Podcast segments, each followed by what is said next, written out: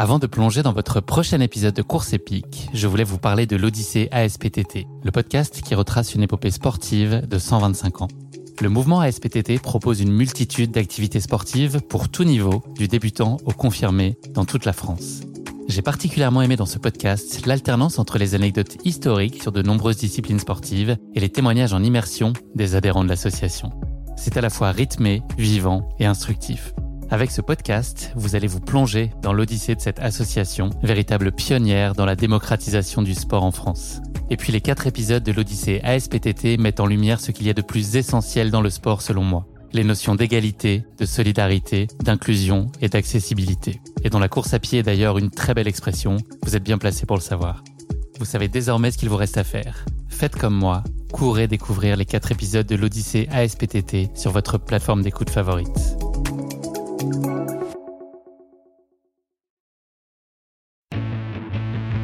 Mais quand j'ai lu une préparation pour faire du marathon, mais je me dis mais du fractionné, euh, tout ce sacrifice, tu l'as trop fait quand tu es jeune. Non, non, c'est pas ça. Et là, mon père m'a dit mais euh, il y a une course de village euh, dans trois semaines ici en Ariège où on part de 700 mètres d'altitude, l'arrivée c'est en, en, sommet d'un pic à 2200 mètres. Et eh ben c'est dans trois semaines, on va faire ça. Et eh ben j'ai dit ben on fait ça. Il m'a emmené courir. À l'époque, je croyais que c'était une montagne, mais finalement c'est une colline. Oh, il m'a fait une sortie trail en haut d'une colline, et depuis ce jour-là, euh, le virus m'a pris, je cours euh, tous les jours ou presque. J'avais comme dans les jambes euh, de faire les, 105 km et 1500 mètres dénivelés de seul rang. Sauf que ce que je savais pas, c'était les, conditions météo qu'on allait avoir, et aussi la difficulté, la technicité de, ces montagnes. Parce que, ben, comme comme toute personne, on te dit un pic à 900 mètres d'altitude, bah, tu dis ouais 900 mètres d'altitude euh, c'est rien. Sauf que 900 mètres d'altitude dans, le nord de l'Angleterre, c'est des conditions entre 3000 et 4000 mètres euh, ici quoi. Tout givré, nos montres givrées, nos cheveux givrés, nos frontales givrées, euh, voilà. Visibilité à, à 5 mètres ou par moment 2 mètres, mais il fallait avancer. Et donc à un moment donné sur une crête technique au milieu des rochers. Mais c'est d'ailleurs ça qui m'a sauvé, c'est que la, la technicité a fait qu'on n'avançait pas vite. Et en fait, je voyais qu'il fallait, je continue, je me donnais à peu près 5-10 mètres pour continuer à avancer tout droit, et après il y avait un virage à, droite. Et, en avançant, en avançant, j'ai fait le pas, un pas, et je me suis retrouvé avec 200 ou 300 mètres de vide sous, sous ma chaussure. Bonjour à tous, je suis Guillaume Lalu, et je suis ravi de vous retrouver dans ce nouvel épisode de Course épique. Pour commencer, un rapide mais très sincère merci à tous pour vos encouragements et vos retours enthousiastes sur les derniers épisodes du podcast. Si vous avez envie de soutenir Course Épique, les trois meilleures choses à faire, vous abonner sur les différentes plateformes de streaming, noter et rédiger un avis sur Apple Podcast, et enfin en parler largement autour de vous sur les réseaux sociaux ou dans la vraie vie. Et n'oubliez pas, pour ne rien manquer des coulisses du podcast, rendez-vous sur notre compte Instagram courseepique.podcast. Pour ce nouvel épisode, j'ai l'immense plaisir de recevoir Nahuel Passera, un véritable monument de l'ultra trail français. Athlète de haut niveau, Nahuel possède un palmarès qui s'étoffe de façon significative au fil des saisons. En marge de sa participation à certains ultra-trails parmi les plus prestigieux du monde, comme le Tour des Géants, l'Andorra Ultra Trail, la Transgrande Canaria ou encore la Diagonale des Fous qu'il a terminé à la 14e place, il a remporté le Trail des Citadelles, le Schcal Trail, l'Euphoria, un 230 km en Andorre, et a fini deuxième du Grand Raid des Pyrénées. Amoureux des grands espaces, de l'effort et du dépassement de soi, Nawel trouve un plaisir certain à se frotter à des courses dans des environnements montagneux exigeants, à la verticalité et à la technicité étourdissante. Et si cela peut être en plus sur un parcours sans balisage, c'est encore mieux. Vous l'aurez compris, Nawel est un homme d'aventure et de défi, et celui qu'il va nous faire vivre aujourd'hui en est un d'envergure, avec ce Bob Graham Round, une course atypique dans le nord de l'Angleterre. Nawel y partage avec beaucoup de cœur et d'enthousiasme sa participation à cette course mythique. Vous l'entendrez à travers ses mots, il y transpire à chaque instant ces valeurs qui lui sont si chères de solidarité, de dépassement de soi, de détermination et de respect des autres et de son environnement. Mais je ne vous en dis pas plus. Nahuel va vous raconter tout ça bien mieux que moi. Bienvenue dans notre nouvel épisode de Course épique, la crème anglaise. Bienvenue sur Course épique, le podcast running et trail qui vous fait vivre dans chaque épisode une histoire de course inoubliable grâce au témoignage de son invité. Athlète émérite, coureur confirmé ou anonyme passionné, quand la légende d'une course et la destinée d'un coureur se rencontrent, c'est dans Course épique qu'elle se raconte. Course épique, c'est un invité, une course, une histoire hors du commun. Bonne écoute Bonjour Nahuel, je suis ravi de te recevoir dans ce 33e épisode de Course épique. Comment vas-tu? Bonjour Guillaume, bonjour à tous. Ben écoute, ça va très bien. Vraiment heureux d'être parmi vous pour un nouveau podcast très, très intéressant qui s'annonce. Je n'en doute pas. Oui, oui, il sera très intéressant. Il n'y a aucun doute là-dessus. Avant qu'on s'intéresse plus particulièrement à ta pratique sportive, Nawel, est-ce que tu pourrais te présenter à nos auditeurs pour ceux qui ne te connaîtraient peut-être pas encore? Avec plaisir, bah, je me présente, Nahuel Passera, j'ai 36 ans. Je réside en Ariège. L'Ariège, pour le situer, pour ceux qui, qui confondraient encore avec l'Ardèche, c'est au pied des Pyrénées, c'est entre Toulouse et l'Andorre. Bah, c'est le plus beau département de France. Mais pour ceux qui sont déjà venus, juste derrière Paris, je crois. C'est euh, c'est ça. Ex aequo, euh, à la photo, un jury très objectif. À la photo finish, euh, on a franchi la ligne en premier. Mais euh, là-dessus, je, je, suis, je suis un jury euh, qui peut juger parce que je suis né dans les Yvelines. C'est un peu paradoxal parce que mon image est très liée à la montagne, mais faut pas oublier d'où on vient. Donc je suis né dans le 78, pas très loin de, de chez toi. Un titi de l'île de France. C'est ça. Faut pas oublier, faut pas oublier ses racines. Mais voilà, je vis depuis euh, une quinzaine d'années en Ariège, donc au pied des Pyrénées, et je, je suis papa de deux enfants qui ont 5 et 2 ans et demi, donc Aina et Andrea. Et voilà, professionnellement, je travaille pour le, sur deux tiers de mon temps pour l'Ariégeois Cyclo-Sportive, qui est la cinquième cyclo de France, qui réunit, euh, dans le monde d'avant, qui réunissait 5000 coureurs euh, tous les derniers samedis du mois de juin. Et sur un tiers de mon temps, je travaille pour les, courses du Challenge Montcalm, où j'ai une partie un peu plus technique. À l'Ariégeois, je suis chargé de communication. Et sur le Montcalm, j'ai une partie un peu plus technique parce que je suis le créateur de la Pika Pika, l'ultra de montagne qui fait 109 km et 11 500 mètres de dénivelé. Donc je travaille au développement et à la gestion de cette course et des autres courses dans le, cadre du Challenge Montcalm. De sacrés beaux morceaux de course d'ailleurs, en écoutant le dénivelé et les distances. Ah, c'est un concept à part. C'est un concept à part. Voilà, euh, ça fait, c'était créé en 2018. On a fait un ultra de montagne. C'est un peu ma vision de la montagne. L'organisateur est venu me voir, il m'a demandé d'organiser un ultra. Je lui ai dit, mais avec grand grand plaisir. Mais c'est c'est à l'image de nos montagnes, c'est à mon image, c'est à, l'image de notre vallée, de nos valeurs. Et c'est c'est plus de l'ultra trail, c'est de l'ultra de, montagne, clairement. Si on rembobine un petit peu, le sport a joué très tôt un rôle essentiel dans ta vie. Est-ce que tu peux nous parler plus particulièrement de la place qu'a tenu le foot dans tes jeunes années puis à l'âge adulte? Oui, depuis que je suis né, j'ai toujours été animé par par ce besoin de me dépenser de, très tôt. Donc, euh, mais je suis tombé dans, le monde du foot euh, très tôt. Et mon premier entraînement, j'ai premier entraînement de foot, j'ai joué sur le terrain, mais j'étais déjà plus costaud et en avance sur les autres. Donc euh, très vite, on m'a dit, t'es bien gentil, mais ça serait bien que tu ailles un peu dans les dans les cages pour, pour que les autres puissent s'amuser aussi. Et donc j'étais dans les cages et ça m'a de suite de suite plu. Ma maman était gardienne de but aussi, ça peut-être y jouer. Et donc gardien de but on dit que c'est là où on met les fous, mais ça m'a ça m'a bien plu de suite. J'ai accroché. très vite bien performé? Oh, oui, bah très vite. Bah, la passion, comme toute passion, mais j'ai passé beaucoup de temps et ça j'ai eu j'ai eu de suite des quelques capacités qui ont été décelées, on va dire. Et donc je suis parti à 13 ans de chez moi, donc euh, à Châteauroux, dans le centre de la France, pour la première année à Intégral Sport Études et après pendant deux ans à Intégral Centre de formation. Et après mes trois années dans le Berry, ben, direction euh, Istres, euh, le sud de la France, ou toujours pour le foot, où là j'ai fait euh, une année de, en, formation et après pendant deux ans j'étais dans le groupe pro, mais j'ai jamais réussi à, à, de, à, en faire mon métier, à devenir, à faire réaliser mon rêve de, de, devenir footballeur professionnel, où je me suis arrêté. Voilà, à la dernière étape, j'ai pas pu signer contrat pro. À quel moment est-ce que la course à pied elle a plus particulièrement fait éruption dans ta vie? En fait, ben, depuis très tôt, parce que j'ai eu un père euh, ultra sportif et donc il m'a toujours euh, voir mon père aller euh, se lever à 4 heures du matin ou 5 heures du matin pour aller en vélo au travail ou, ou préparer des, marathons à l'époque à la frontale. Euh, donc ça m'a ça m'a bercé. J'ai jeune, j'ai fait les jeunes sapeurs-pompiers, donc je faisais les crosses et tout ça. J'étais pas très assidu malheureusement au cours de, de secourisme, mais j'étais j'étais vraiment très content de courir. Donc j'ai toujours aimé courir. Gardien de but, j'étais le gardien de but. certains tests Vameval où je battais tous les joueurs de champ.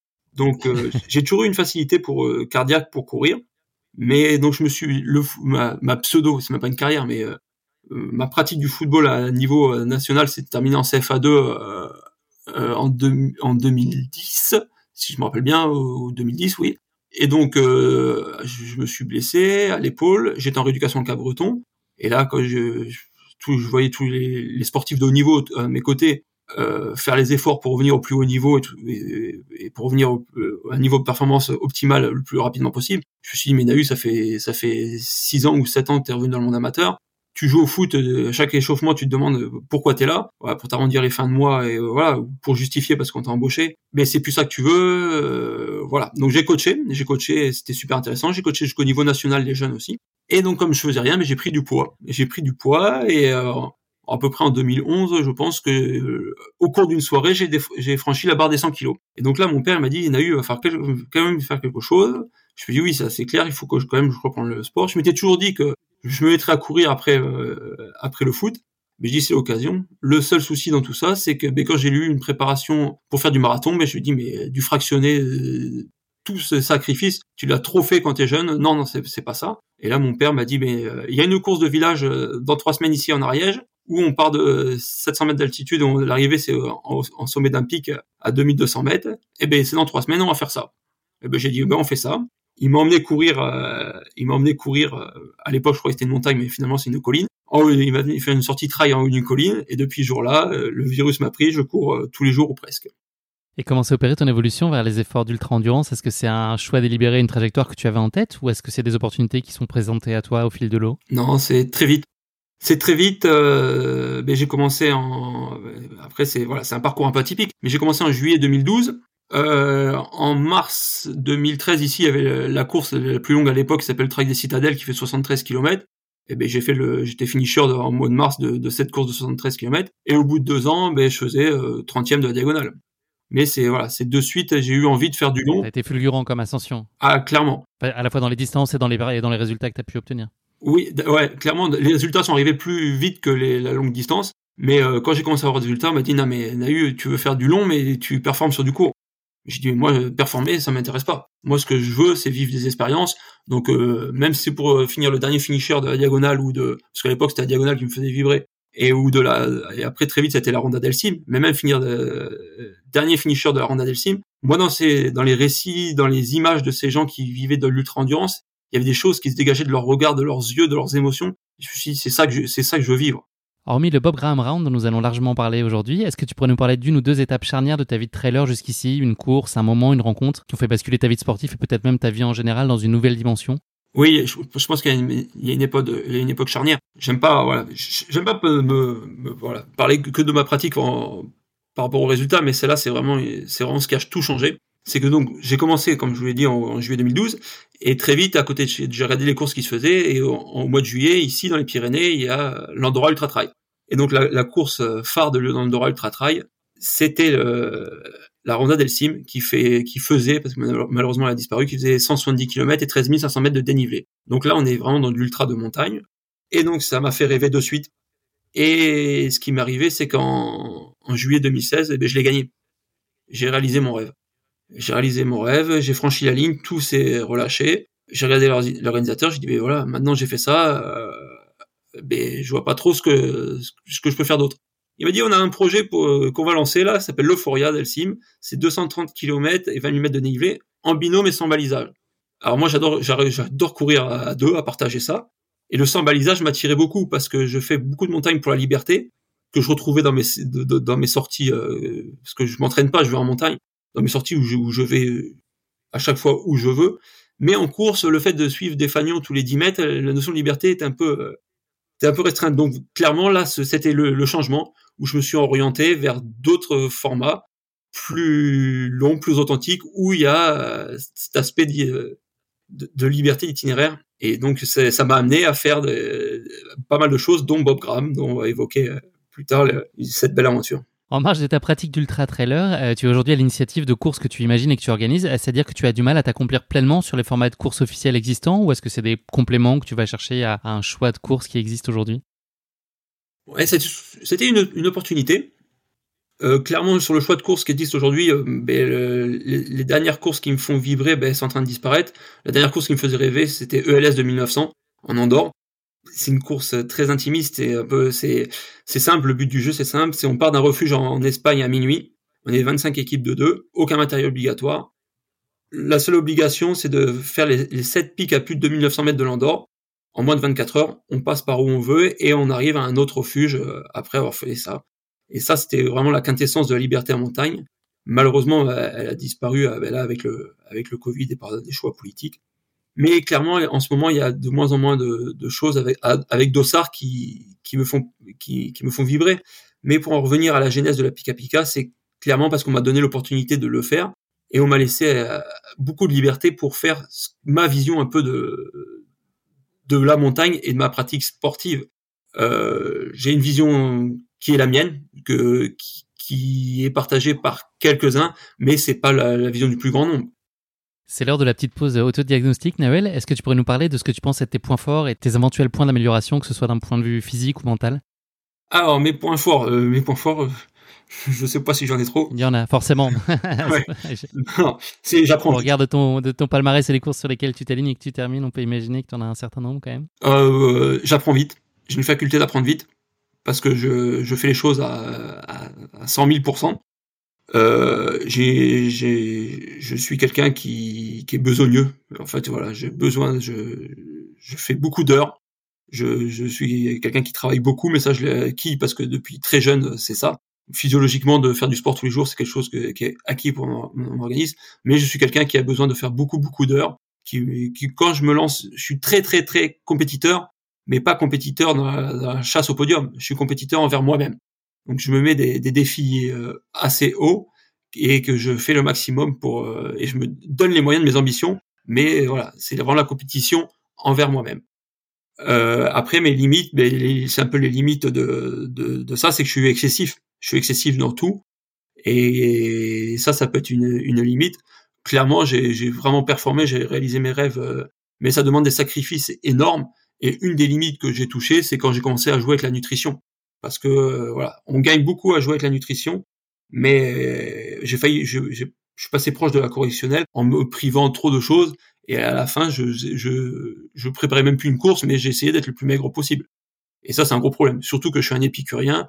Euh, j'adore bien manger, j'adore bien boire.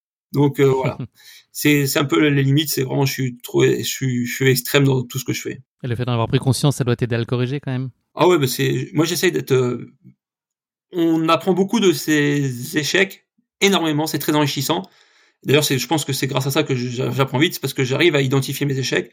J'arrive à prendre assez de recul sur moi-même et d'identifier ce qui va pas. Et c'est très difficile parce que même pour son ego et, pour tout, de se faire une l'autocritique est très difficile. Mais c'est clairement grâce à ça qu'on avance, euh, qu'on avance vite. Merci beaucoup pour cette présentation, Naël. Pour continuer à en savoir un peu plus sur toi, je te propose de passer à notre rubrique de la basket chinoise, notre portrait chinois version sportif. Première question de cette basket chinoise pour toi. Si tu étais un personnage de fiction, qui serais-tu? Un personnage de fiction. Alors depuis tout jeune, euh, c'est un peu bête, mais depuis tout jeune, je suis fan de James Bond. Pas mal. Mais euh, ouais, je, je, suis fan de Jason depuis tout jeune. T'embarques des gadgets sur les courses ou pas? Non, non, non. T'as des petits stylos qui permettent de faire exploser euh, les roches qui sont sur ton chemin? Non? Non, non, juste des, calories et de quoi boire. Surtout qu'en plus, j'ai aucun point commun avec James Bond. Mais euh, voilà.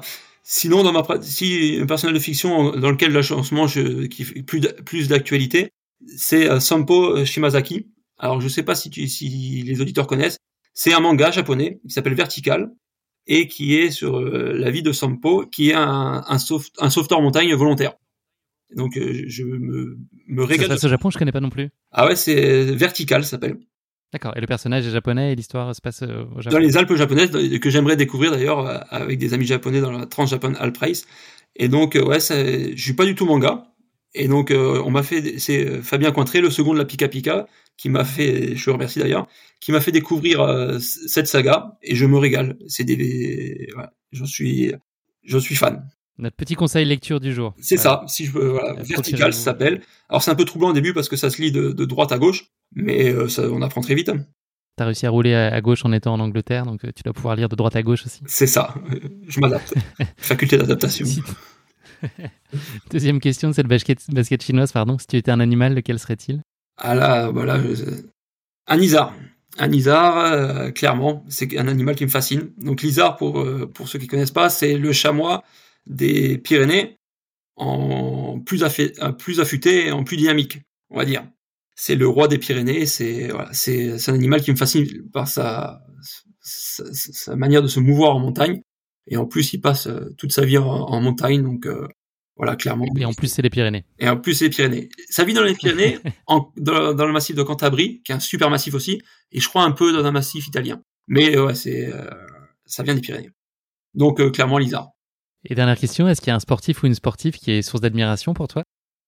Tout sport confondu Oui, Steven Gerrard. Steven Gerrard, quand je joue au foot, voilà, c'est maintenant pour les jeunes ils doivent pas le connaître, mais c'est le capitaine emblématique de Liverpool. Et c'est quelqu'un qui m'a toujours fasciné dans sa manière de jouer au foot, dans sa manière d'être, dans ce, dans, ce, dans ce goût de l'effort, dans ce fighting spirit, dans ses qualités. Sa fidélité à son club aussi La fidélité à son club, bien sûr. Et en plus, je trouve le plus beau dans tout ça, c'est malheureux, mais en fait, quand on idéalise, quand on idéalise quelqu'un, on, le voit un peu comme une, comme une légende. Et Steven Gerrard, en fait, ce qui fait sa légende aussi, c'est que ben, au moment où il aurait pu être champion d'Angleterre avec Liverpool, eh ben, c'est lui qui fait l'erreur sans le vouloir, qui fait l'erreur et qui leur coûte le titre. Et je trouve que ça fait, ça rapproche un peu plus d'humanité dans tout ça. Et, euh, et voilà, clairement, Steven Gerrard. Merci beaucoup, Navel, de t'être prêté au jeu de la basket chinoise. Le moment est venu de parler de ta course épique, le Bob Graham Round. Pour en planter le décor en quelques mots, le Bob Graham Round est un parcours de course à pied de 42 fells, autrement dit 42 montagnes ou collines, situées dans le parc national de Lake District, dans le nord de l'Angleterre. Cette course, elle fait partie de ce qu'on appelle les trois Big Rounds, qui comptent également la Paddy Buckley au Pays de Galles et la Charlie Ramsay en Écosse. Elle comprend notamment l'ascension du Skido, du Helvellyn ou encore du Scafell Pike pour un total de 42 sommets situés entre 700 mètres et 950 mètres d'altitude à parcourir impérativement en moins de 24 heures. C'est là la complexité euh, du jeu et du challenge. Cette course, elle trouve son origine un dimanche de juin 1932 où Robert Bob Graham, qui tient une auberge dans la région des lacs à proximité du village de Keswick, passe la plupart de son temps libre à parcourir les montagnes environnantes appelées Fells, comme nous l'avons dit un peu plus tôt. Inspiré par la longue tradition des Fell Runners, l'Anglais de 42 ans décide de réaliser une boucle reliant 42 sommets, un pour chaque année de sa vie. Il mettra un peu moins de 24 heures pour revenir à Keswick et ainsi réaliser son challenge. Depuis ce jour, l'itinéraire qu'il a emprunté et les sommets qu'il a gravis appartiennent à l'histoire de ce sport. La boucle mesure approximativement 66 miles, soit environ 105 km pour 8200 mètres de dénivelé positif, et doit être accomplie dans un délai de 24 heures afin d'entrer dans le légendaire Bob Graham Round Club. Malgré de nombreuses tentatives, le record de Bob Graham a tenu pendant 28 ans, puis il a été battu plusieurs fois jusqu'à ce que Billy Bland, légende de la course à pied, stoppe finalement la progression du record en 1982 avec un temps stratosphérique de 13h53 minutes. Il a fallu ensuite attendre l'été 2018 et la venue d'un certain Kylian Jornet pour que le record descende à 12h52 minutes. Voilà pour ces quelques éléments introductifs sur la Bob Graham. Avant de faire le grand saut dans ta course épique, Nawel, je te propose de te frotter à notre exercice de la question qui pique de course épique, une question gentiment piège que je pose à chacun de mes invités. Comme souvent dans cette rubrique, nous allons faire la part belle à des considérations gastronomiques, si on peut dire. Qui dit cuisine anglaise dit forcément fish and chips, le célèbre mets national composé de poissons frits dans de la pâte ou de la chapelure et servi avec des frites. Les Anglais en sont grands amateurs, j'imagine que tu le sais, puisqu'ils en consomment chaque année plus de 250 millions d'unités, consommant ainsi à eux seuls le tiers de la production mondiale de cabillaud. Voilà ma question qui pique pour toi, Nahuel. Est-ce que tu pourrais me dire quelle place particulière a tenu le fish and chips en Angleterre pendant les deux guerres mondiales? Alors, je suis un grand, grand, grand spécialiste de la gastronomie, mais j'ai un défaut, c'est que j'aime pas le poisson. pour le fish and chips, ça limite l'intérêt, effectivement. Alors, le, les, deux, les deux guerres, la, place du fish and chips. Ouais, Ouais, elle a un rôle euh, privilégié euh, au sein de la, de, la, société euh, anglaise pendant ces deux périodes sombres. un petit traitement de faveur que Winston Churchill lui a, lui a accordé. Un traitement de faveur? La gratuité pour tous les, pour tous les militaires. Alors, pas loin, c'est à peu près ça. En gros, il a officiellement reconnu le rôle crucial du fish and chips pour le moral des Anglais en s'étant troublé donc à l'occasion de ces deux guerres. Il a décidé que ce serait le seul plat à ne pas être soumis aux règles de rationnement tant ce plat était ancré dans la culture nationale. Donc c'était euh, open bar sur le fish and chips et c'était euh, le seul, euh, le seul aliment qui n'était pas rationné à l'occasion de ces deux guerres. Donc ça montre ah, l'importance ah, que ça peut revêtir dans la culture anglaise. Et j'ai une autre, d'ailleurs, j'ai une autre anecdote assez étonnante sur la fish and chips, qui est au moins aussi surprenante. une étude anglaise de 2015 s'est intéressée aux odeurs préférées des Anglais. Donc on retrouve dans le trio de tête du classement le pain tout juste sorti du four en première place, le bacon et l'herbe fraîchement coupée. Et figure-toi qu'en neuvième place, c'est le fish and chips qui est devant les roses, la vanille ou encore les bougies parfumées. Ouais, c'est assez étonnant de voir que le fish and chips est à ce point-là euh, plébiscité et même son odeur qui est, je pense, euh, pas forcément très, très agréable, mais euh, visiblement pour les Anglais, ça sent mieux que meilleur que la vanille ou, les roses. Voilà, c'est très étonnant. Ce qui est, ce qui est étonnant, c'est que tout le monde pense qu'en Angleterre, on mange très mal. Et au contraire, en Angleterre, moi, je, me régale vraiment de, de spécialité anglaise. Moi, ce que je préfère, c'est pas le fish and chips, c'est le Scottish eggs. Le Scottish eggs, c'est un œuf mollet enroulé de chair à saucisse et frit. Et euh, je l'ai fait découvrir à, tous mes amis après Bob Graham, et ils l'ont validé aussi. Donc, euh, moi, je, valide aussi. La prochaine fois que tu organises une dégustation, tu, tu, me fais signe, ou je sais pas si tu fais click and collect en, ce moment, mais euh, c'est tentant. Eh ben, à, moi, à charge de, de, faire le Scottish Egg, à ta charge de ramener de la bonne bière anglaise. D'accord, et je ramènerai pas de poisson, j'ai bien noté. voilà. Bon, ça n'est fini notre question qui pique euh, avec une réponse euh, dont probablement beaucoup de nos auditeurs se fichent, and chips. Euh, place désormais à ton Bob Graham Round, une course ô combien épique que tu vas nous faire vivre pas à pas.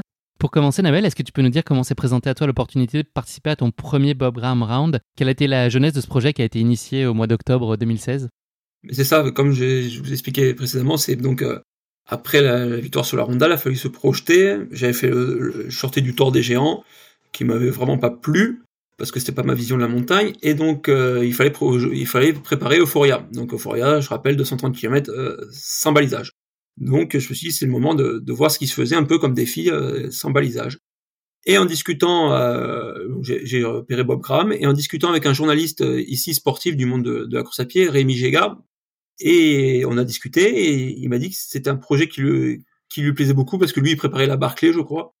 Et donc, je lui ai dit, mais moi, on y va. Il me dit avec grand plaisir, eh ben on y va au mois de janvier. Eh ben on y va au mois de janvier. On est complètement fou de partir au mois de janvier dans le nord de l'Angleterre, mais ça me permettait de voir. Et euh, Julian, mon, Julian, mon binôme avec qui je faisais Euphoria, parce que Euphoria je l'ai fait avec un binôme euh, espagnol. Et donc Julian m'a dit, ben nous on ira aussi avec euh, deux autres amis espagnols, on ira au mois d'avril. Et ben j'ai dit bingo, moi je vais voir au mois de janvier, je vais repérer les lieux, je vais repérer euh, de quoi ça cause. Et après, au mois d'avril, on le refera ensemble. Donc j'avais déjà prévu de le faire deux fois en, en 2017.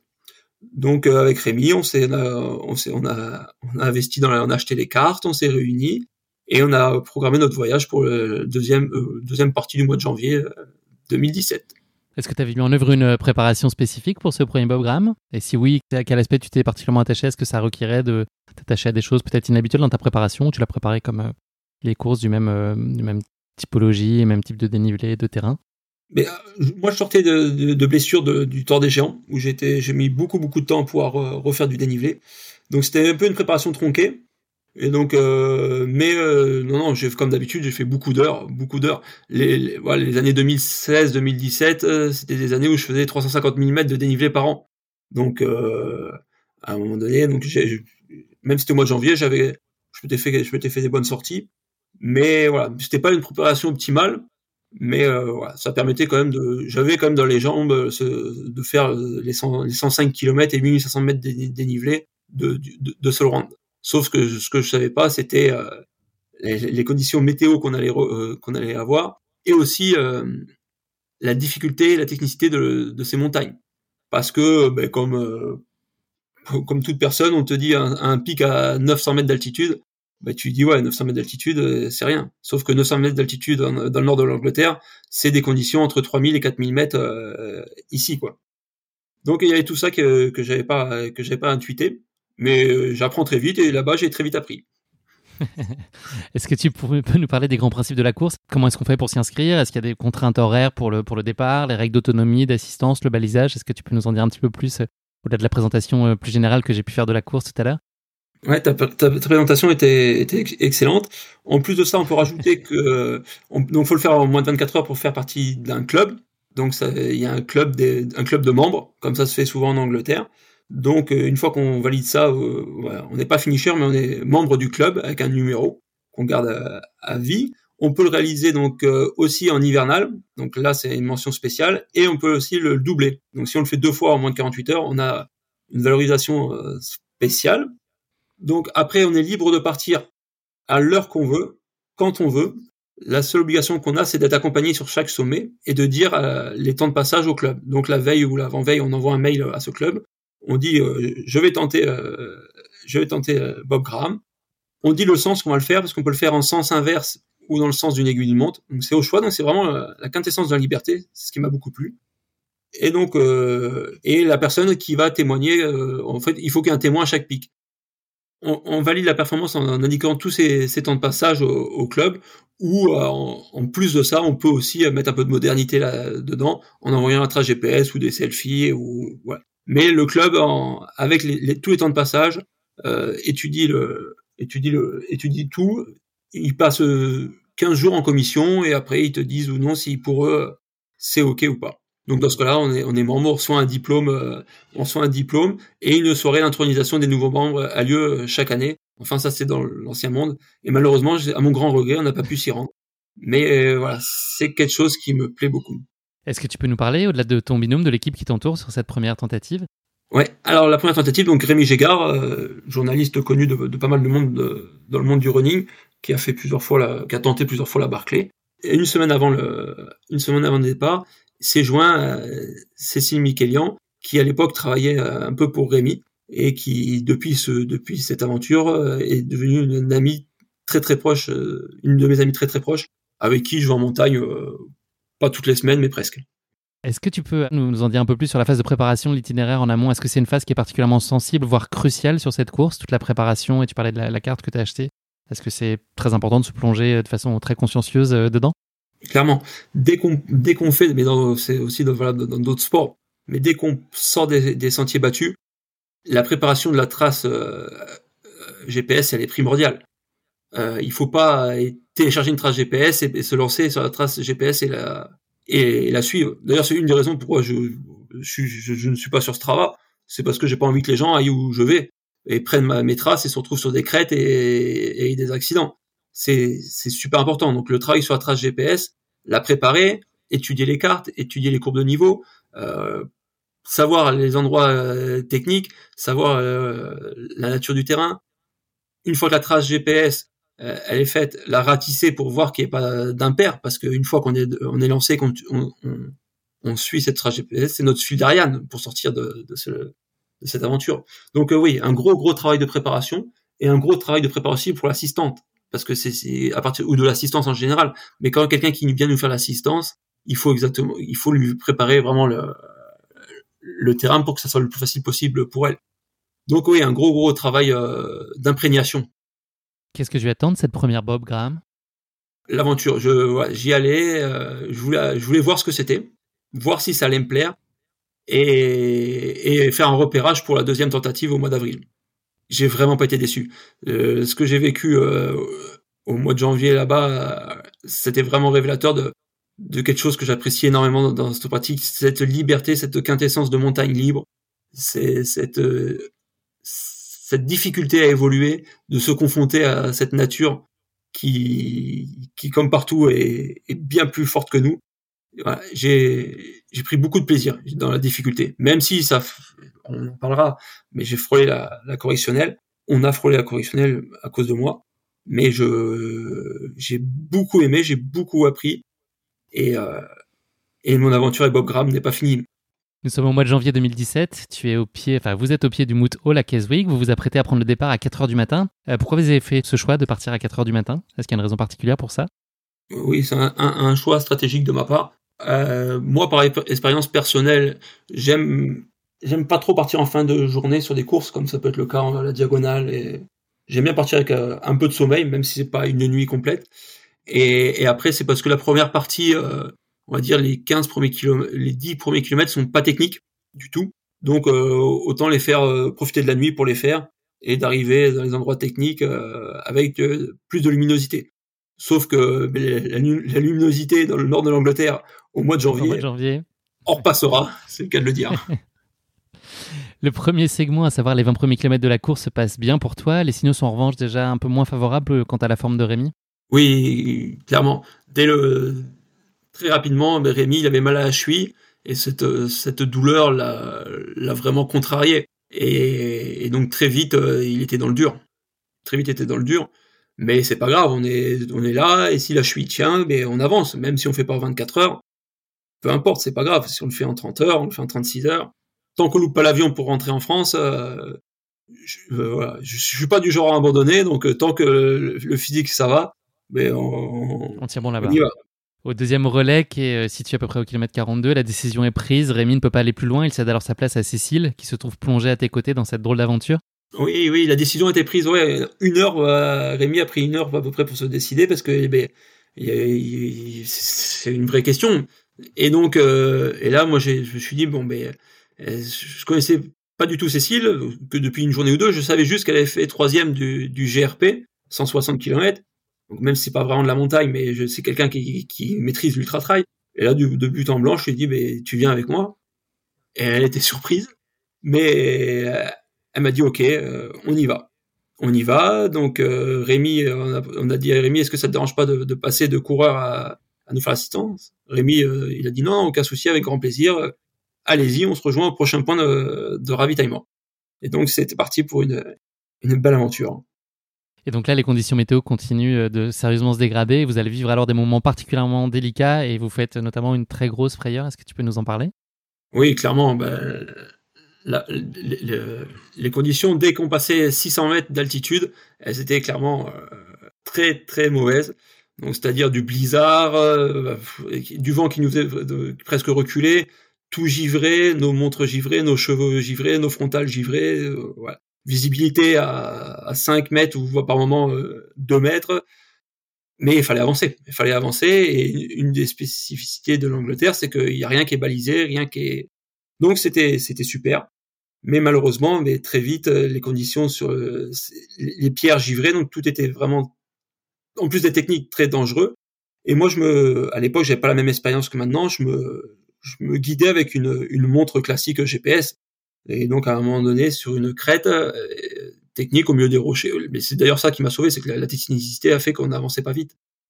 Et en fait, je, voyais qu'il fallait, je continue, je me donnais à peu près 5-10 mètres pour continuer à avancer tout droit, et après il y avait un virage à, droite. Et, en avançant, en avançant, j'ai fait le pas, un pas, et je me suis retrouvé avec 200 ou 300 mètres de vide sous, ma chaussure. Donc là, j'ai hurlé. Cécile, euh, de suite, a compris ce qui se passait. Donc, euh, je me suis mis en sécurité. Et euh, grosse, grosse, grosse frayeur. Mais il fallait surtout pas que je montre que voilà à Cécile que que j'avais eu peur parce qu'on était, on commençait vraiment dans des conditions euh, dangereuses. Surtout que si je tombais, Cécile n'avait pas, voilà, on avait fait des erreurs de débutants, mais Cécile n'avait pas euh, de quoi se, se diriger, n'avait pas de carte, n'avait, ouais, ça a été, voilà, on a failli payer cher pour apprendre. Je, voilà, c'était pas mon, c'était pas le, c'était mon destin, c'était pas le, c'était pas mon jour. Et donc, euh, on a continué, mais les conditions s'empiraient.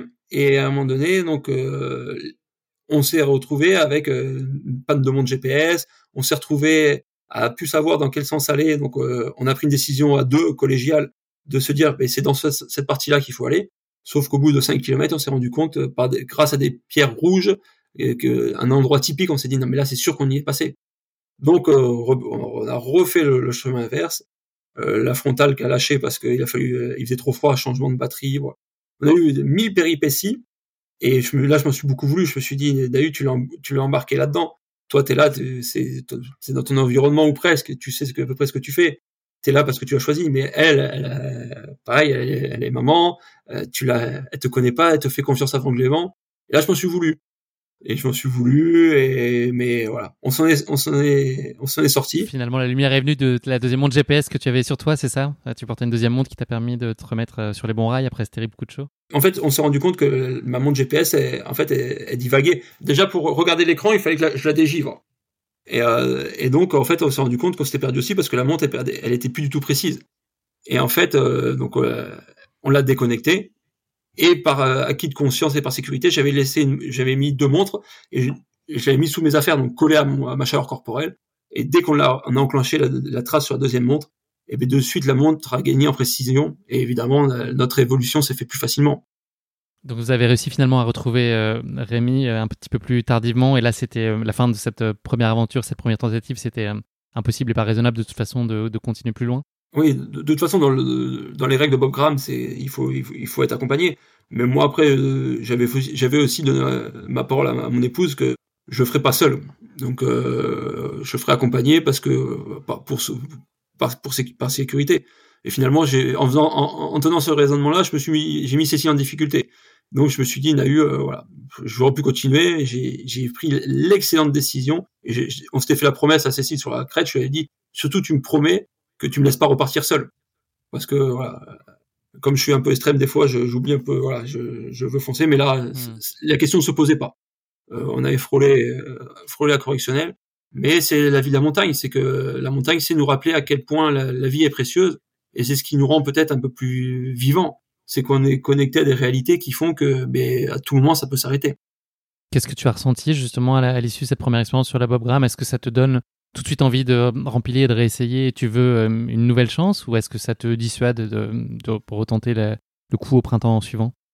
Ah non, non, mais c'était même trois mois après. J'ai mon idée de la réponse, connaissant ton caractère. ah, c'est très bien. Mais j'étais conquis. J'étais conquis. J'étais conquis et euh, c'est la première chose que j'ai dit aux Espagnols. Je leur ai dit, c'est dur, c'est très dur, encore plus dur qu'on pensait, mais qu'est-ce que c'est bien? Donc tu te projettes très rapidement dans cette nouvelle tentative euh, au, printemps suivant avec euh, tes trois, copains espagnols. C'est un projet qui finalement ne verra pas le jour pour des raisons familiales? Oui, j'ai vécu un moment très difficile avec l'hospitalisation de ma fille, qui a, eu un staphylocoque, une ostéomyélite. Et donc mes, amis espagnols euh, Julian Morcillo, Tito Parra et, Pablo Criado ont été les premiers Espagnols à boucler Bob Graham en 23h50. Et moi, pendant ce temps-là, j'étais euh, à l'hôpital euh, avec ma fille. Donc euh, voilà, j'avais tout été prêt, mais j'ai renoncé, mais aucun souci, c'est la famille avant tout. Et donc, mais c'était un rendez-vous raté. Voilà, j'aurais pu j'aurais pu être finisher dans le monde de Bob Graham ou pas. Qui sait le destin, on sait pas ce que nous réserve le destin. Mais voilà, c'était un rendez-vous raté, donc euh, au mois d'avril 2017. Euh, Mais tout s'est bien passé pour ta fille et eux ont terminé, donc euh, voilà, finalement, tout, tout, le monde est retombé sur ses pieds. C'est clair, ma fille est, est gambade pas autant que son père, mais presque. Bientôt. C'est finalement en 2019 que tu reprends le chemin de Keswick, accompagné cette fois de Martin Kern en guise de partenaire de course. Est-ce que tu peux nous en dire un petit peu plus sur lui et nous expliquer comment ton choix s'est porté sur lui? Enfin, je sais pas si c'est une logique de choix, mais en tout cas, qu'est-ce qui, qu'est-ce qui lui a plu dans le projet et comment tu l'as embarqué dans cette histoire? Oui, Martin, bah Martin, Martin Kern que beaucoup d'entre vous connaissent maintenant. Martin, on se connaît de, de longues années. On s'est d'ailleurs connu dans un refuge en Ariège. Euh, voilà. Martin, c'est Martin, c'est la famille. C'est un, c'est quelqu'un, un très bon montagnard, un excellent coureur et un super mec. Donc euh, quand je me suis dit, ben il faut reprogrammer, il faut que je retourne à Bob Graham. Et eh ben euh, ça tombait en évidence que ben, la personne à qui il fallait que je sois, c'était Martin. Martin, même s'il fait beaucoup de compétitions en ce moment, il a vraiment cette âme aussi d'aventurier. Et quand je lui ai proposé, de suite, je, pense que je lui ai commencé à lui proposer, il vivait encore en Nouvelle-Zélande. Il m'a dit, je rentre et, on fait ça avec, euh, avec grand plaisir. Donc voilà, Martin Kahn, pour ceux qui le connaissent pas, il a fini cinquième de la diagonale en se perdant euh, il y a deux ans, et je crois qu'il finit à peu près dixième de l'UTMB, il a gagné la 6000D, donc euh, c'est quelqu'un de très très solide. Est-ce que tu peux nous parler du reste de l'équipe qui vous entoure cette année-là? Bien sûr. Alors, il y a David Gontier. Alors, David Gontier, c'est David Gontier, Pizza Sim. C'est un des meilleurs photographes de la planète Trail. Et donc, euh, que j'ai connu grâce à la Team dont j'étais membre. Et avec qui on est, on a de suite euh, vraiment accroché. On est devenu, même, on est devenu amis. Et c'est un super photographe. C'est un super mec. Et quand je lui ai dit que ben, avec Martin on voulait faire ça, il a dit Nahu, moi je te suis. Mais David est, me suit toujours dans mes, il est un peu fou David. Euh, je vais faire la PTL, Nahu je te suis, euh, je crée la Pika Pika, Nahu euh, je te suis. Il monte, il monte sur les 3000 ariégeois en pleine nuit. David et ben, pour l'anecdote, on s'était, on faisait la veille, on était parti faire un shooting et repérer le parcours à Scafell Peak, le, le, le, le point culminant d'Angleterre. On était dans la neige, dans des conditions abominables. Et il me dit, et dire que Nature Trail, il m'avait proposé d'aller couvrir le stage de l'équipe de France dans le Cantal. On est mieux à faire l'aventure avec vous ici. Il de était deux ambiances. C'est ça. C'est ça. Non, mais je, le salue. Si vous voulez voir un peu la qualité de son ah, travail. regardez son euh, travail, c'est fabuleux, je confirme. David Gontier, euh, Pixel en Sim. Et en plus de ça, c'est c'est vraiment un super mec. Et le quatrième, parce qu'il fallait, il fallait l'assistance aussi pour le, parce que David ne peut pas tout faire. Et là, euh, Johan Mornay, alors, Johan Mornay, il est prof de PS à la fac de Font-Romeu. Il s'occupe du DU Trail euh, là-bas. C'est un excellent mec. Et il, nous a rejoint pour nous faire l'assistance et plus que ça, parce que je crois qu'il s'est fait 40 bornes et 4000, 4500 euh, mètres de D+, à nous suivre. Et voilà, une, une belle, belle équipe. Comment sont les conditions météo sur la course au début du mois de mai? Est-ce qu'elle est théoriquement plus favorable à ces périodes de l'année, comme on pourrait spontanément l'imaginer? Euh, Oui, sauf que là-bas, les, les, croyances euh, météorologiques là-bas sont tout, tout change. Tout change tout le temps, en permanence. Une journée, ça peut être quatre saisons. Et, euh, et ça, je l'ai appris parce qu'en 2018, j'étais euh, j'étais essayé avec mes amis espagnols, essayé essayé Charlie Ramsey. Et en fait, le gardien du refuge où on était, il nous a dit, euh, ici, il a plu toute l'année. Donc, euh, mois de mai, on s'attendait à avoir de la pluie, c'était sûr. On s'est dit peut-être quelques flocons, mais on s'attendait pas à avoir autant de neige. L'Angleterre est pleine de surprises. Et si on parle de toi, dans quel état d'esprit et disposition physique tu te sens euh, à l'approche de cette course en comparaison de ton état de forme sur la tentative de 2017 T'es mieux, t'es moins bien? À peu près au même niveau que 2017, je pense. Parce que même si la saison avait un peu plus avancé, donc j'avais plus de kilomètres euh, dans les jambes, euh, le fait que le fait que maintenant j'ai un travail qui me prête plus de temps, mais je suis moins performant, donc euh, voilà. Donc à peu près pareil qu'en début de saison 2017, même si voilà, je suis moins performant que, que mes meilleures années, mais je suis suffisamment prêt pour pour faire Bob Graham sans souci. Le souci, c'est que je suis avec Martin et que Martin, il a, moi, donc on l'a fait, vu que c'est la vitesse d'un binôme en montagne, c'est celle du plus lent, donc on l'a fait en 22h30, donc c'était mon rythme à moi. Martin pouvait très, très bien le, très bien le, faire en 18h, en 17h, voire en 16h. Je sais pas, Martin, il a plein de ressources. Moi aussi, d'ailleurs, plus mieux préparé avec, euh, avec plus de temps, bien sûr, je peux le faire. Mais voilà. Donc, euh, à peu près pas à 100% de ma forme, mais pas, pas, pas au ras des pâquerettes non plus. Voilà. Est-ce que tu as tiré des enseignements de ta première participation et décidé de faire certaines choses différemment cette fois-ci? Oui, j'ai beaucoup, j'ai beaucoup appris depuis la première, euh, pour la première participation parce qu'il y a eu mais la victoire sur le 233 km avec Julian euh, de l'Euphoria, donc 233 km, 20 000 mètres de dénivelé, euh, sans balisage, en navigation, euh, on a mis 70 heures pour le faire. Donc euh, là, et plus toute la montagne après que je que j'ai fait le LS de 1900, voilà, sans navigation.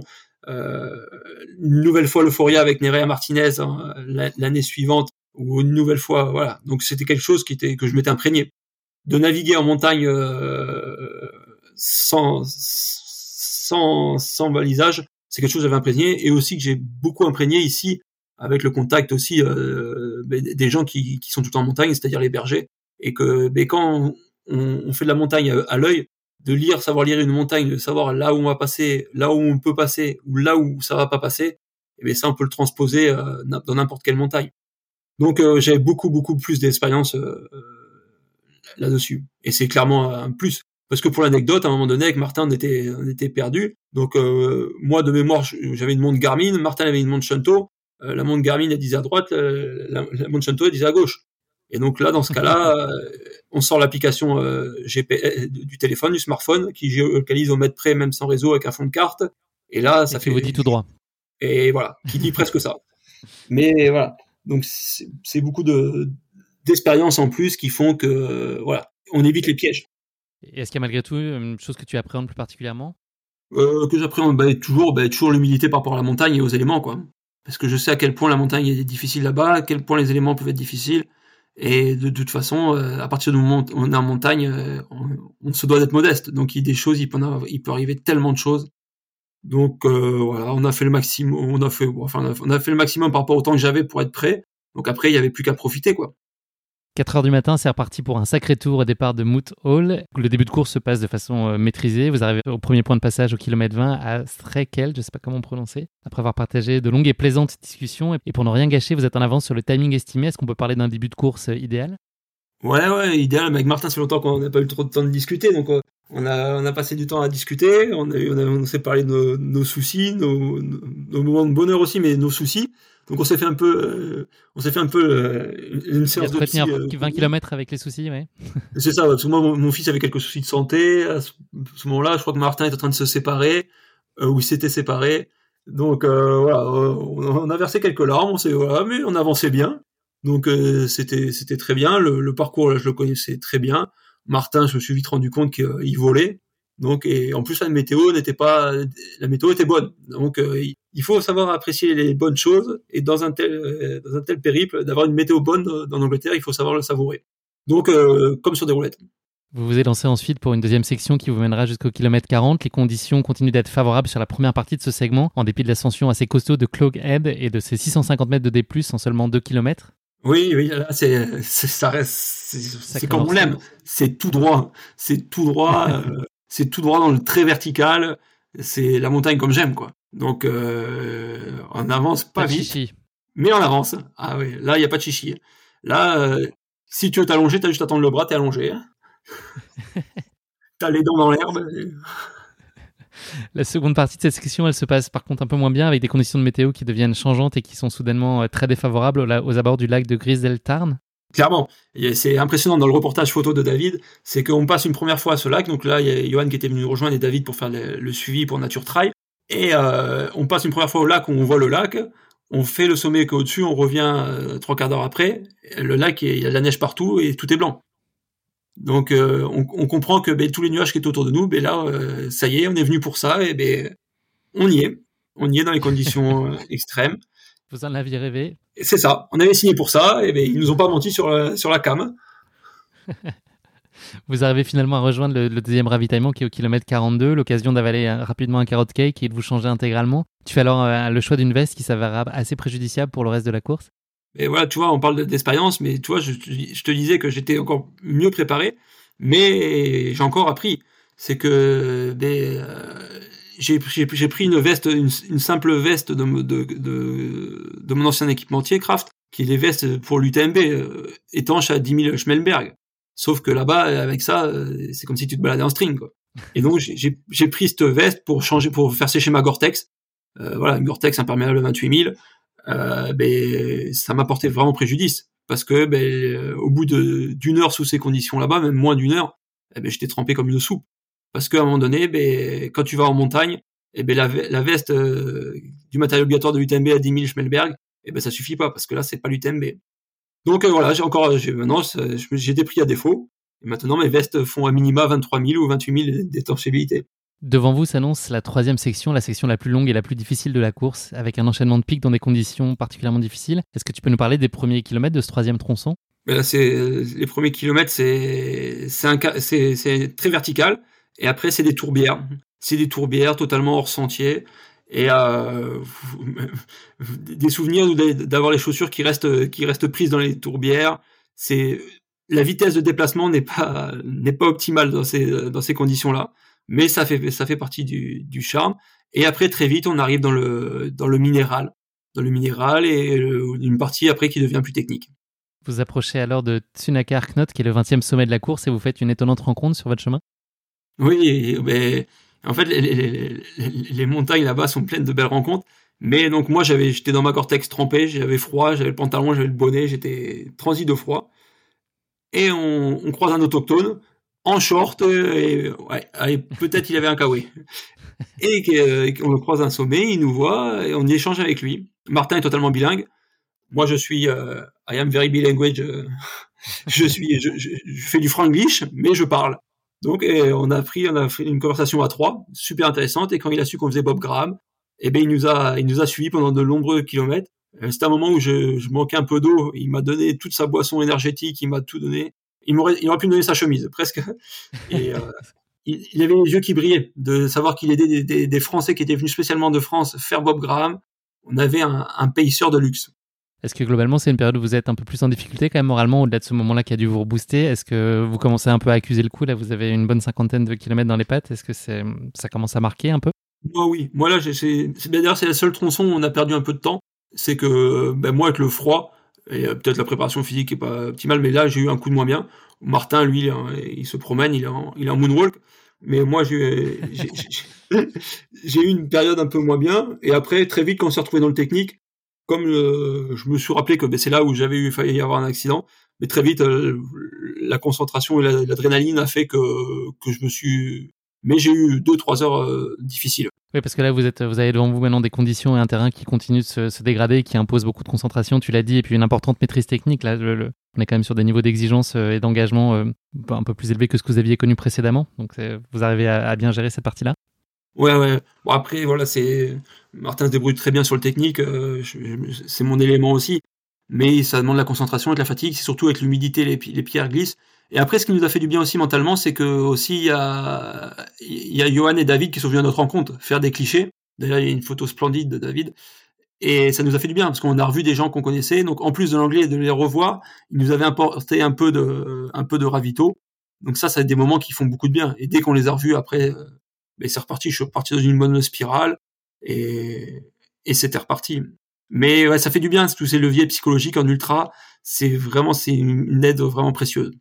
Tu l'as dit tout à l'heure, parce que vous arrivez à Westdale Head, qui est le troisième point de ravitaillement de la course, vous êtes toujours en avance sur les prévisions globales et sur le timing euh, de 24 heures, et vous concédez pour la première fois un peu de temps sur, euh, sur cette section que vous venez de parcourir. Est-ce que c'est une source d'inquiétude pour vous? Est-ce que vous dites qu'il est possible que vous n'arriviez pas à tenir euh, la cadence?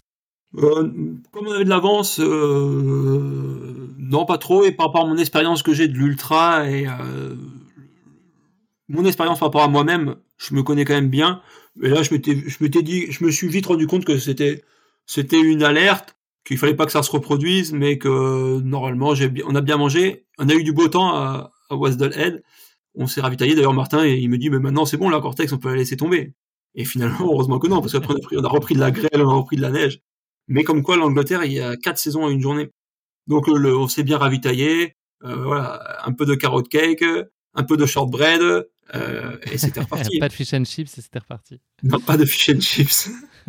et donc là, la nuit commence à tomber, la météo, elle change encore radicalement. Euh, dès le premier sommet de cette quatrième section, vous allez vivre une période qui va être particulièrement délicate. À ce moment-là, on est à peu près aux alentours du 75e kilomètre.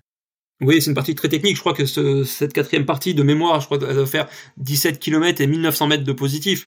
Et très technique. Et euh, donc dans la grêle, un gros chantier comme on les aime. Sauf qu'à bah, par moment, dans la, nuit noire, et, et, à un moment donné, on s'est retrouvé face à une nouvelle face, un nouveau mur. Et parce que là, c'est très vite, on se retrouve vraiment, c'est le cas de le dire, au pied du mur. quoi. C'est des gigantesques faces. On se, on se demande déjà par où on va passer, comment on va pouvoir grimper dessus. Et euh, Martin, à un moment donné, il me dit, mais David, c'est pas là-bas qu'on va le prochain sommet. Et moi, je me dis, non, mais j'espère pas, parce que on savait très bien pertinemment tous les deux que c'était là-bas qu'il fallait aller. Et voilà. Donc c'est la première fois où euh, l'extraterrestre Martin Kern a eu un moment de doute. il a montré qu'il était humain. Ah ouais, c'est ça. Et après, à, à, l'after. Mais ça, euh, mais on le racontera pas dans le podcast, ce sera dans les dans le bêtisier.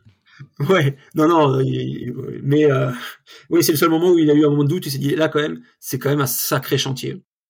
Mais voilà. Après, les, seuls moments de doute qu'il a eu, Martin, c'est mais comment Kylian a fait pour mettre 13 heures Comment Kylian a fait pour mettre 13 heures Mais après, c'était pas du tout les mêmes conditions. Et mais euh, voilà. Mais d'ailleurs, Kylian, tu en as parlé, a fait une belle publicité à ça, à Bob Graham Brown, parce que personne ne le connaissait. Et on se rend compte à quel point euh, Kylian peut mettre en, peut mettre en, lumière les choses. La navigation, elle joue un rôle particulièrement sensible dans ces passages nocturnes où la moindre erreur peut se payer très cher. Est-ce que vous êtes serein sur vos choix de navigation à cet instant-là? Vous êtes en contrôle et en maîtrise de cette partie de navigation? C'est dans cette partie-là aussi que qu'il y a eu cette fameuse anecdote là que je disais précédemment. C'est que ben, à un moment donné, on savait plus si c'était à droite ou à gauche et qu'une montre disait à gauche, une montre disait à droite. On avait mis l'esprit sur deux montres de marques différentes et euh, on a dû sortir le smartphone. Clairement, les applications maintenant de géolocalisation avec les smartphones, ben, ça aide. Donc, on, euh, on, à un moment de doute, on savait qu'on avait tout pour euh, pour ne pas être perdu. Donc ça, ça, ça, ça, ça, ça sécurise vraiment. Vous arrivez au kilomètre 90 à Onister Pass, dernier ravitaillement avant la cinquième section, un grand moment de soulagement pour vous. Est-ce qu'à ce, moment-là, vous vous dites que le plus dur est fait et que la course est pliée, si on peut dire? Oui, clairement. Pas pliée, non, parce qu'il faut être, modeste jusqu'au dernier, centimètre de, course ou d'aventure. Mais euh, oui, on connaît la dernière partie, on l'a faite euh, deux jours avant. On sait ce qui nous attend. Euh, je crois de mémoire, c'est à peu près 17 km aussi, mais que 800 de dénivelé. Donc on sait qu'on a une grosse butte. Les trois derniers pics, on les connaît. Et donc après, c'est juste la redescente, pas se perdre dans la redescente, de pas de, de, de, pas faire d'erreur de navigation dans la descente. Et sachant qu'à la fin, il y a peut-être 6-7 km de route. Alors c'est, j'aime pas courir sur la route, mais pour finir l'aventure, ça, voilà, quand t'es au dernier, quand t'abordes la dernière partie, t'as tous les voyants qui sont ouverts, quoi. T'as tous les, voyants qui sont ouverts. Physiquement, ça va, il y a pas de pépins, il y a, on se ravitaille bien en pleine nuit dans, la voiture, euh, on mange bien, coca. On Vous êtes dans les temps. On est dans les temps, on a le temps, euh, voilà. Même en, je crois que la dernière partie, il, est, il estime en trois heures. Et nous, je pense qu'on avait déjà, même en faisant plus lentement que ce qu'ils estiment pour le faire en 24 heures, on, était dans, les temps. Donc on était confiants. Vous franchissez la ligne d'arrivée après 22 heures et 32 minutes d'effort et devenez les premiers Français à boucler le Bob Graham Round. Qu'est-ce que tu ressens à ce moment-là? Est-ce qu'il y a beaucoup de fierté, du soulagement? Est-ce que c'est la fatigue physique qui l'emporte et qui t'empêche de savourer pleinement?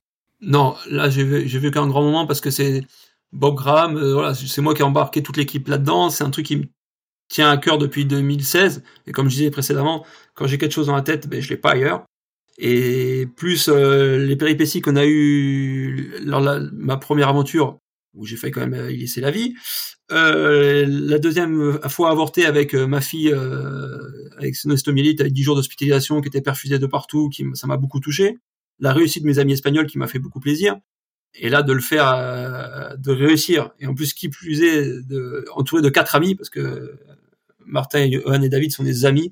Ah, j'ai eu vraiment ah, comme le sentiment du devoir accompli. Vraiment, c'était un grand moment. On a, on a, bu une bonne bière et ça fait du bien, bien fatigué. Et, et après, on a été fêter ça. Comme il se doit.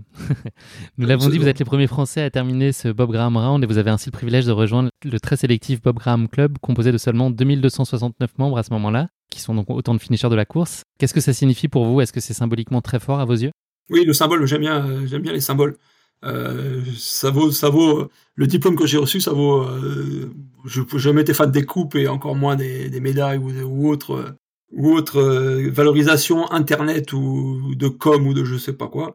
Euh, mais juste sur ce, petit bout de papier euh, de, diplôme de finisher, eh ben c'est ça m'a fait ça m'a fait ça m'a fait beaucoup ça m'a fait plaisir. C'est quelque chose qui, qui me touche. Malheureusement, j'ai pas pu prendre prendre part à la, à la cérémonie d'intronisation des nouveaux membres, ni Martin. C'est un, un, moment que que j'aurais vraiment aimé vivre. Est-ce que vous aurez l'occasion d'y aller? Est-ce qu'ils peuvent, euh, enfin, ça se reproduit Est-ce que vous pouvez euh, être dans la prochaine euh, vague de, de nouveaux membres? Ou est-ce que ah, vous avez manqué votre, tour malheureusement? Je, je crois qu'on a manqué notre tour. Je crois que les Anglais, par rapport à ça, ils sont très, très, très à cheval. Mais on est, ça n'empêchera pas d'aller les rencontrer. On a sympathisé un peu avec les membres du club. Et euh, si c'est possible, euh, ça sera avec grand plaisir. Parce que je compte y, je compte y, y revenir. A posteriori, qu'est-ce qui t'a paru le plus difficile à gérer sur cette course? Hum, Les conditions Clairement, quelqu'un, euh, toutes les personnes qui, pas qui font du travail, mais les personnes qui aiment la montagne, je les encourage vivement à y aller, parce qu'en plus Keswick c'est une ville formidable, c'est splendide, mais les conditions météo, il faut être prêt quoi. Il faut être prêt, et qu'on le veuille ou non, pour lutter contre ces conditions météo, bah, il y a un aspect matériel aussi qui est, qui est indéniable quoi. D'avoir du, du, bon Gore-Tex, euh, avoir du bon matos, d'être prêt, d'avoir du change aussi, c'est très important. Et euh, voilà. les conditions météo là-bas sont clairement quelque chose qui qui m'ont marqué et la technicité de leur montagne et la verticalité de leur montagne. C'est que ben ça monte euh, ça monte fort. Donc moi j'aime ça parce que dans les Pyrénées c'est un peu pareil, mais il faut il faut y être préparé. Est-ce qu'il y a une image que tu retiens plus particulièrement de ce Bob Graham Round? Oui, oui, il y en a quelques-unes, mais ouais, il y en a quelques-unes. Euh, notre arrivée avec Martin, et euh, notre arrivée avec Martin, Keswick, euh, cette église de Keswick, ce Moon Hall, il est, il a déjà mmh, tellement de charisme par lui-même. Et d'arriver là en pleine nuit, avec mes baskets, parce que pour les cinq derniers kilomètres, de, j'avais pris, j'avais préparé des baskets, avec ma foulée légendaire du bitume, et on arrive là euh, en pleine nuit, au milieu de nulle part. Et c'est un peu, c'est ce que j'aime un peu dans ma montagne, dans la montagne, c'est faire de la montagne librement, avec un seul, parce que là-bas les montagnes, Ouais, c'était rempli d'émotions cette photo de, de, David là où on arrive avec Martin d'arriver là et de se dire ben, que voilà un, un, un défi euh, de réaliser, un beau défi de réaliser. C'était un grand moment.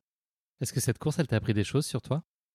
Oui, euh, comme toute chose, on apprend, on apprend énormément, mais on apprend surtout ses erreurs. Donc, euh, il faut être à l'écoute de ses erreurs, savoir se faire l'autocritique.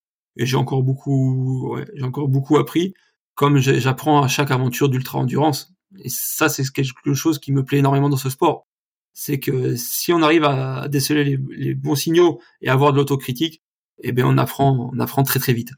Tu l'as évoqué euh, très brièvement tout à l'heure, c'est une course que tu envisages de refaire un jour. Est-ce que tu peux nous dire quelle forme va prendre cette prochaine tentative, puisque dans ton esprit, elle sera un peu différente de ce que tu as pu faire jusqu'à maintenant? Oui, oui, mais je, je me, avec Cécile, euh, j'aimerais accompagner Cécile dans sa réussite de, de faire Bob Graham, peut-être pas en 24 heures, mais de, de l'accompagner de, A à Z pour boucler un peu euh, ce qu'on n'a pas pu faire euh, ensemble, ou pour, pour mettre un point final à cette histoire. Ça, c'est, je serais honoré de l'emmener avec quelques amis là-bas. Et après, moi, j'aimerais le faire en hivernal, et j'aimerais la faire en, en, en, double. Donc ça, c'est des projets. Je suis encore jeune, en ultra endurance, j'ai 36 ans. Donc quand j'aurai un peu moins de travail, un peu plus de temps, sachant que j'ai fait une tentative à Charlie Ramsey, qui, a, été avortée, et l'année dernière, j'avais pris les billets, je devais y aller avec mon binôme espagnol Julian et David pour Nature Trail, on devait aller euh, à Charlie Ramsey, c'est la même chose, mais en Écosse, et donc, euh, oui, j'ai vraiment l'objectif de faire, euh, d'être finisher de ces trois big rounds. Merci beaucoup Navel de nous avoir fait vivre à tes côtés ces mémorables expériences dans le nord de l'Angleterre et puis de nous avoir fait vibrer surtout à l'occasion de cet incroyable espoir que vous avez réalisé. On va parler un peu maintenant d'avenir et de tes futurs projets. Est-ce que tu peux nous parler de ton agenda 2021 Est-ce que, enfin, quels sont tes projets pour les mois à venir? Alors les projets de 2021, bon là dans les dans le mois à suivre, il y a un projet de sortie de film. En fait, euh, ben, l'été dernier en 2020, l'Andorra Ultra Trail, ben, course qui était vraiment chère à, à, mon cœur et chère au cœur de tous les montagnards, a disparu pour des raisons de Covid et de politique. Et nous, on a dû annuler la Pika Pika aussi. Donc je me suis dit, ben, comment faire un hommage, euh, comment faire un hommage à ça? Et donc j'ai créé une trace qui fait 158 km et 15 500 mètres de D+, qu'on a réalisé avec euh, plein d'amis et ça, qui va, dont le film euh, va sortir là dans le mois à venir, s'appelle Sur la trace de, de, mes rêves. Donc voilà, une trace de 100 miles euh, avec 15 500 mètres de D+, sur les trois pays des, des Pyrénées. Et il va y avoir une suite à ça. C'est que dans le même esprit, sur les trois pays des Pyrénées, mais on va faire une trace cet été de, de, de, de Torne, Tour en catalan. Et donc, euh, ça va une trace qui fait que, que j'ai tracé dans le même esprit, qui fait 350 km et 32 000 mètres de D+. Donc ça, c'est quelque chose qu'on va réaliser euh, cet été. Et après, les deux gros projets, ça serait de réaliser Nolan 14 et de réaliser euh, Trans-Japan Alp Race. Donc euh, voilà les projets. Mais le problème, c'est que maintenant, avec le Covid, euh, ben, c'est difficile de se projeter. Donc euh, voilà l'avenir. Tu vas t'occuper en tout cas pour les prochains mois et prochaines années en espérant que tout revienne dans l'ordre, mais en tout cas les projets sont bien au rendez-vous. Tu sais déjà. C'est ça. Avec à quoi tu veux te consacrer. Quelques, ben, ma, mon mon aspect professionnel prend le pas un peu sur ma pratique sportive, c'est que j'ai découvert l'ultra bike. Je me suis mis un peu à l'ultra bike. Autant j'avais résisté à la pratique du vélo euh, en compétition parce que ça n'est pas quelque chose qui me plaît du tout. Mais l'ultra bike, euh, depuis cet été, le, le virus du ultra bike euh, s'est développé en moi. tu ne t'es pas fait vacciner contre non, l'ultra bike. Au contraire, non, non. tu te les inoculer. Il faut pas se faire vacciner contre l'ultra endurance ou contre le sport. Même si, il faut être honnête, c'est quand même des, des, pratiques quand même euh, qui sont voilà, qui, qui, qui demandent de l'investissement sportif et familial et tout. Donc c'est pas ça a beaucoup de vertus, mais il y a des limites. Mais non, non je conseille à personne de se faire vacciner contre l'ultra endurance, et donc euh, que ce soit à pied euh, ou en vélo. Et donc j'ai quelques projets aussi euh, en vélo, euh, du genre faire l'UTMB en gravel ou, ou après peut-être euh, le Tour des Géants, dans, dans, pareil en gravel. Vu que dans un podcast j'ai j'ai dit c'était une course de gravel par rapport à ce que je vois de la montagne, mais tu as été il va falloir assumer mes, mes dires. Je te propose de conclure cet épisode non pas avec le mot de la fin, mais avec le motto de la fin, la devise qui te guide ou qui t'inspire dans la vie. Est-ce que tu as un motto à partager avec nous? Euh, Ouais, j'ai une phrase qui me, une phrase de Victor Hugo qui que, qui m'inspire beaucoup et que je me, je me ressasse souvent. Ceux qui vivent, c'est ceux qui luttent.